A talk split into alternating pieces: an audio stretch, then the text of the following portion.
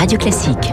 Voilà, avec Georges Fenech, qui est auteur, qui fut parlementaire, qui est magistrat honoraire. Georges, bonjour, bienvenue Bonjour. sur l'antenne de Radio Classique avec Patrick Lugman, qui est avocat. Le mercredi 7 janvier 2015, qui ne s'en souvient pas? Conférence de rédaction à Charlie Hebdo. Il est 10h30, deux hommes cagoulés et habillés en noir armés de fusils d'assaut arrivent vers 11h20. Leur première cible, c'est Charb et après ils tirent ensuite sur le reste de l'assistance, tuant neuf autres personnes, sept autres membres de la rédaction, un invité et un policier. Parmi les journalistes de Charlie Hebdo, euh, l'un des rescapés témoigne, il était sur BFM TV euh, dans un grand format, il s'appelle Laurent Léger, voici ses mots. J'ai vraiment réussi à me, à me glisser sous la table derrière pour me cacher. C'est quelques secondes enfin, qui, apparaissent, qui apparaissent comme des heures en fait, où on pense assez proche, on voit tout, tout, tout défile comme ça en un éclair de temps dans la tête pendant que pendant qu'on voit euh, euh, les jambes d'un assassin marcher devant vous. euh. Ça c'est euh, quelque chose que je souhaite à personne de, de vivre.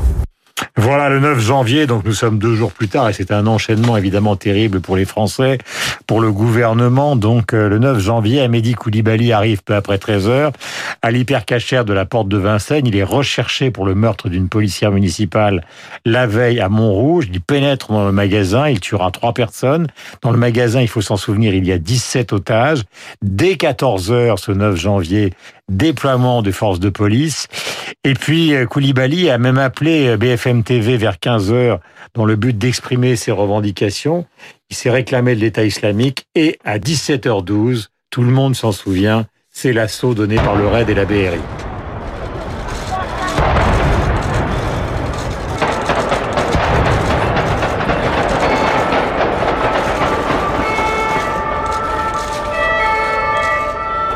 Voilà, ces images ont été frappantes. Là, vous n'entendez évidemment que le son parce que c'était finalement euh, un assaut qui a été filmé en direct, ce qui d'ailleurs a posé beaucoup de problèmes déontologiques, euh, euh, à la fois évidemment aux policiers et, et à ceux qui les ont filmés. Mais maintenant, c'est pour l'histoire et c'est pour l'histoire que nous sommes là ce matin et aussi pour la justice. Patrick Lugman, bonjour, car vous êtes euh, avocat. D'abord, vous représentez qui? Il faut expliquer dans cette affaire. Et comme tous ceux dont nous avons parlé, c'est-à-dire les frères Kouachi et Koulibaly sont morts, euh, qu'une grande partie de leurs commanditaires les plus haut placés ont disparu dans les méandres de la Syrie, au fond, qui se retrouve à la barre et qui va être jugé? Alors, pour reprendre euh, vos questions dans l'ordre de leur apparition, cher Guillaume, moi je représente la plupart des otages survivants de l'hypercachère, ceux, ceux qui se sont retrouvés confrontés pendant plusieurs heures à Amédi Koulibaly euh, et qui ont eu la chance d'y survivre. Et ce que je rapporte, c'est que quand, même quand on a la chance de survivre à un attentat, trois personnes sont mortes euh, à l'hypercachère. Ce sont des vies forcément brisées. Euh, alors, qui est euh, qui est renvoyé dans ce procès? Qui nous jugeons? Euh, Nous jugeons des personnes qui ont été pas toujours au plus proche du crime en soi ou des crimes, mais des criminels.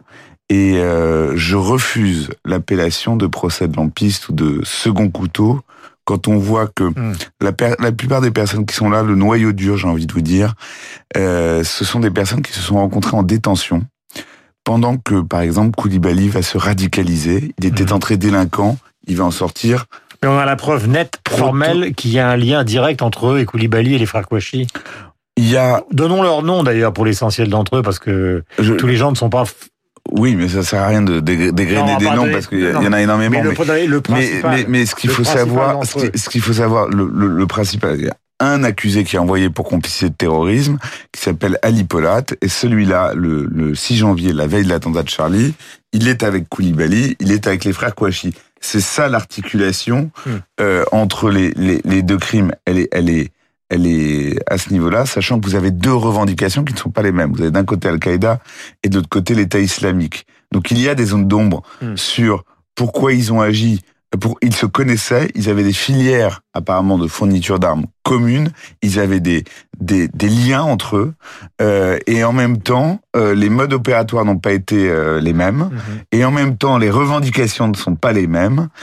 Euh, donc, il y reste des zones d'ombre. Mais un procès, et je le dis, et je suis content que, que Georges Fenech soit là, c'est nécessairement imparfait. Euh, c'est, il y aura euh, des fantômes dans ce procès. Euh, il y a des gens qui sont renvoyés, on ne sait même pas s'ils sont vivants ou morts. Euh, la compagne de Koulibaly, Boumedienne, euh, les, les, les qui sont des, des personnages importants de ce qui a été un moment l'État islamique et qui étaient très proches de, de des, des Kouachi. Il y a ce, ce témoin dont on ne comprend pas pourquoi il est là comme témoin, dont on dit qu'il est un des donneurs d'ordre des, des, des Kouachi, qui s'appelle Peter Sheriff, qui a été arrêté Hmm. euh, et, et appréhendé en France postérieurement à, à la fin de l'instruction et qui viendra déposer ici en tant que témoin, mais qui sera vraisemblablement jugé un jour dans son propre procès.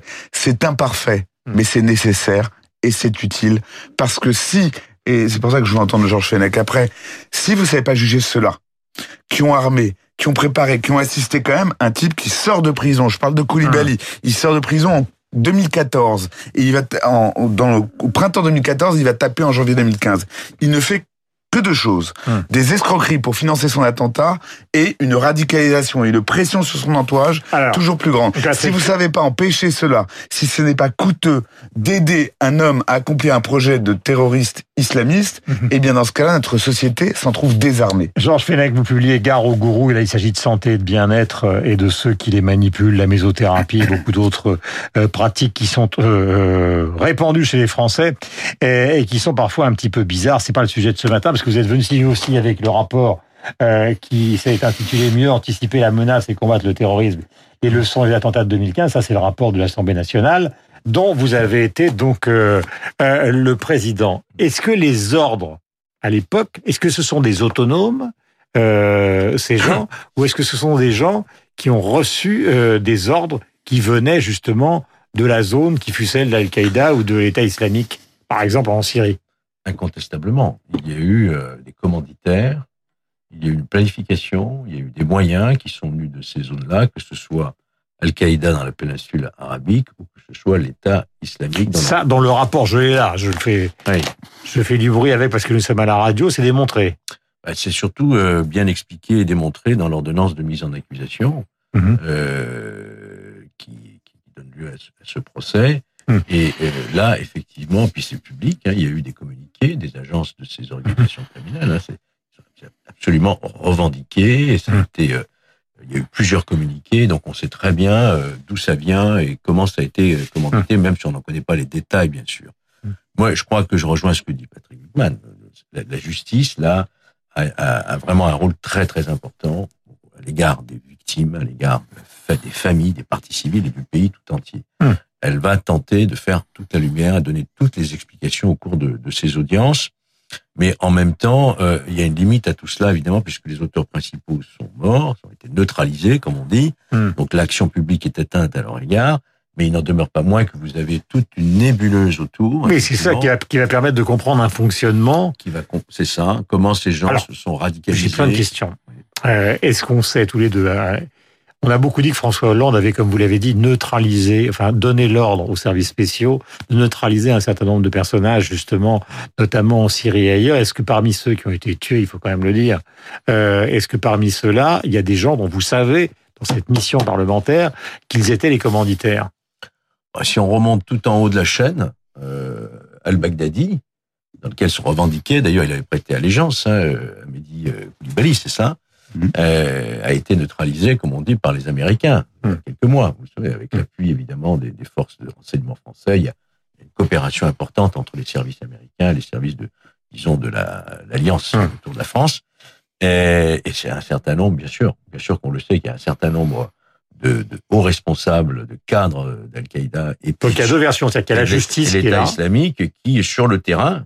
Évidemment, on est en zone de guerre, hein, Mm. c'est une guerre. Hein, donc, euh, il y a eu un certain nombre de- de terroristes français, la société française, qui ont été éliminés par nos forces euh, J'ai une question à Georges et après je reviens à vous, euh, Mm. Patrick. Oui, oui, c'est dit dans les rapports. ça. Euh, euh, Vous savez qu'il y, a un- il y a un fichier actuellement, parce qu'évidemment la question qu'on se pose, et d'ailleurs Darmanin vient de l'évoquer, parce que dans le contexte de ce procès, on reparle de la menace terroriste. Bon, il y a un fichier, le fichier SPT. FSPRT. Mais voilà, Euh, c'est un fichier qui est, qui est très abondant, mais euh, ce qu'on a constaté ces dernières semaines, euh, c'est plusieurs spécialistes qui en parlent, c'est que tous les attentats spontanés, fussent-ils déjoués, et il y en a eu de très nombreux ces Oui. dernières semaines, hein, même des importants, ou euh, qui ont et, et qui ont fonctionné émanent de gens qui étaient hors fichier finalement. C'est-à-dire qu'on surveille des gens, mais c'est pas forcément ceux-là qui sortent de l'ombre pour frapper. Bah, c'est très compliqué. C'est un travail qui est très compliqué. Il y a à peu près euh, 22 000 noms sur euh, ce fichier FSPRT. Des individus radicalisés considérés comme dangereux, 4 000 en haut du spectre, hein, qui sont vraiment suivis. Euh, mais effectivement, vous n'en êtes pas à l'abri de quelqu'un qui émerge euh, tout d'un coup. Euh, Souvenez-vous de Nice, par exemple, il n'était pas, il était pas du tout dans, dans, dans les fichiers. Donc c'est pour ça que le travail est extrêmement difficile. Le risque zéro n'existe pas. Vous avez raison d'insister sur le fait que beaucoup d'attentats ont été déjoués, mais beaucoup d'attentats ont été commis en France depuis. Là, c'est la première fois que nous allons juger vraiment les organisations La criminelles. question, et Patrick, je reviens parce que je, je voudrais aller jusqu'au bout. Je- Est-ce que la France est un pays par rapport justement à l'Italie, à la- à l'Allemagne, euh, à l'Angleterre et à nos voisins? Est-ce que la France est le pays le plus touché? La France est le pays le Aujourd'hui, oui. le plus ciblé, le plus touché pour différentes raisons. D'abord, elle a le leadership dans tout ce qui concerne les opérations Barkhane au Mali, etc. Ensuite, sa législation est très contestée par ces radicalisés, ces islamistes, hein, notamment la législation sur le voile. Donc, elle apparaît comme une cible première.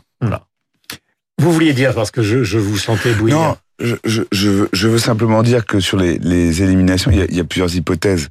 Euh, D'abord, dans ce procès, les auteurs euh, principaux, euh, les Kouachi et euh, les et Koulibaly, sont morts, euh, entre guillemets, les armes à la main, parce qu'il n'y avait pas de manière possible de les interpeller. Mhm. Donc ça, c'est pas une décision politique. Ce n'est pas le pouvoir exécutif qui, à un moment donné, euh, euh, prend ça. C'est des opérations de police euh, euh, complexes. euh, BRI Red, ouais. exactement. Otages, hein. Et, et voilà. Donc euh, c'était pour sauver des vies. Il n'y avait pas d'autre choix. On avait déjà eu cette situation, par exemple, avec euh, Mera euh, qui s'était retranché et qui donc est mort entre guillemets en, en faisant lui-même assaut sur les forces de l'ordre qui venaient pour essayer de la- de l'arrêter. Et euh, d'autre part, vous avez effectivement des personnes, mais là on est à l'étranger, Mm. euh, dans des zones de guerre. Donc ce sont des opérations militaires spéciales menées par des unités qui sont à la fois euh, renseignements, enfin service action de, de, de, de renseignement. Ce sont des opérations militaires. On n'est pas dans un contexte où la justice est en mesure d'exécuter un mandat d'arrêt, euh, d'interpeller quelqu'un euh, pour qu'il puisse euh, euh, être arrêté et jugé. Donc, je, je, veux- je, je veux juste te dire que c'est pas euh, l'un ou l'autre, Mhm. c'est que simplement euh, les configurations ne sont pas les mêmes et la justice pour qu'elle soit rendue, il faut qu'elle ait quand même, faut quand même des, inti- des individus Alors. puissent être interpellés. Nous, on préfère toujours Mhm. juger parce que vous savez, et c'est ça que je voulais dire. euh, Ce procès, il est beaucoup plus important pour nous que pour mes clients. Mes clients, ils n'attendent rien de tout cela. Euh, et ceux qui ont perdu quelqu'un, encore moins. Ils sont dépités, ils sont désabusés, ils sont tristes d'avoir été victimes, souvent d'avoir été oubliés comme victimes parce que on se souvient vaguement de Charlie Hebdo, on avait oublié l'hypercachère et en plus ils ont été derrière souvent broyés ou abîmés par le fonds d'indemnisation des victimes du terrorisme. Mais collectivement, le fait qu'on fasse entrer les victimes dans le procès, le fait qu'on raconte ces histoires, ce qu'ils étaient, je parle des gens de Charlie, je parle de mes clients, je parle de tout cela, ce procès a une autre dimension que simplement juger ceux qui sont là ou ceux qui sont pas là. Sa dimension historique, c'est ce que nous allons faire entrer dans ce prétoire de D'ailleurs, ça sera filmé. Pour cela. filmé. Alors, et donc c'est pour ça que c'est un moment important où nous développons notre immunité collective d'un point de vue de réponse Mm. D'ailleurs, démocratique. je vous remercie d'être venu ce matin parce que c'est pas facile pour un avocat, donc à la veille d'un procès aussi important, de venir euh, témoigner publiquement. Mais j'ai une dernière question qui est peut-être la plus complexe et il nous reste malheureusement euh, peu de temps.